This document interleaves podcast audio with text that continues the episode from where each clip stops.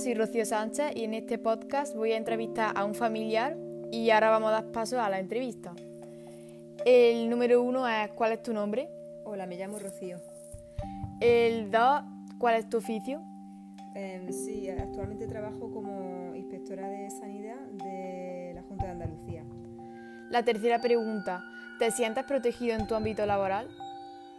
La verdad no demasiado porque los medios de los equipos de protección individual son bastante escasos y tenemos que reutilizarlos con bastante. La cuarta pregunta, ¿en qué te ha afectado especialmente esta pandemia? Mm, en relación al trabajo ha cambiado algo la rutina que desempeñamos actualmente eh, ya que las labores normales de inspección han cambiado y ahora mismo controles para eh, verificar que se cumplen las medidas preventivas frente al COVID-19. La siguiente pregunta, ¿te ha afectado físicamente? No, de momento no, porque más o menos sigo con mi rutina de alimentación, trabajo y deporte, por lo cual de momento no me ha afectado. La sexta, ¿cómo te ha afectado a nivel económico la pandemia? pues como comentaba, bueno, sigo trabajando, por lo que ahora mismo la verdad que no, no he notado ningún cambio, porque sigo con mi trabajo que tenía antes. La séptima, ¿qué consecuencias crees que traerá esta pandemia? Pues mm, a largo plazo no lo sé, pero ya las que se ven inmediatas, bueno, aparte de efectos en la salud, sobre todo graves consecuencias económicas.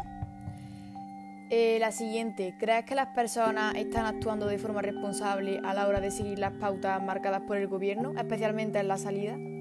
Pues la verdad que, considero que no, que se está relajando bastante la gente y, y, deberían de mantenerse las medidas preventivas, sobre todo el uso de mascarillas, eso lo veo fundamental y veo que mucha gente no lo hace. La novena, ¿crees que el gobierno está llevando la situación por buen camino?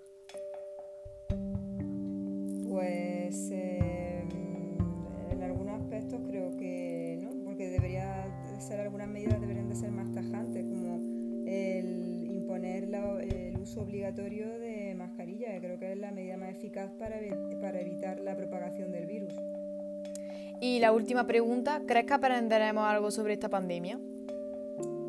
Pues espero que sí, porque la verdad que va a cambiar mucho nuestra forma de vida y, espero que por lo menos eh, sirva para mejorar nuestros hábitos y forma de relacionarnos y, y, valorar sobre todo más lo que tenemos.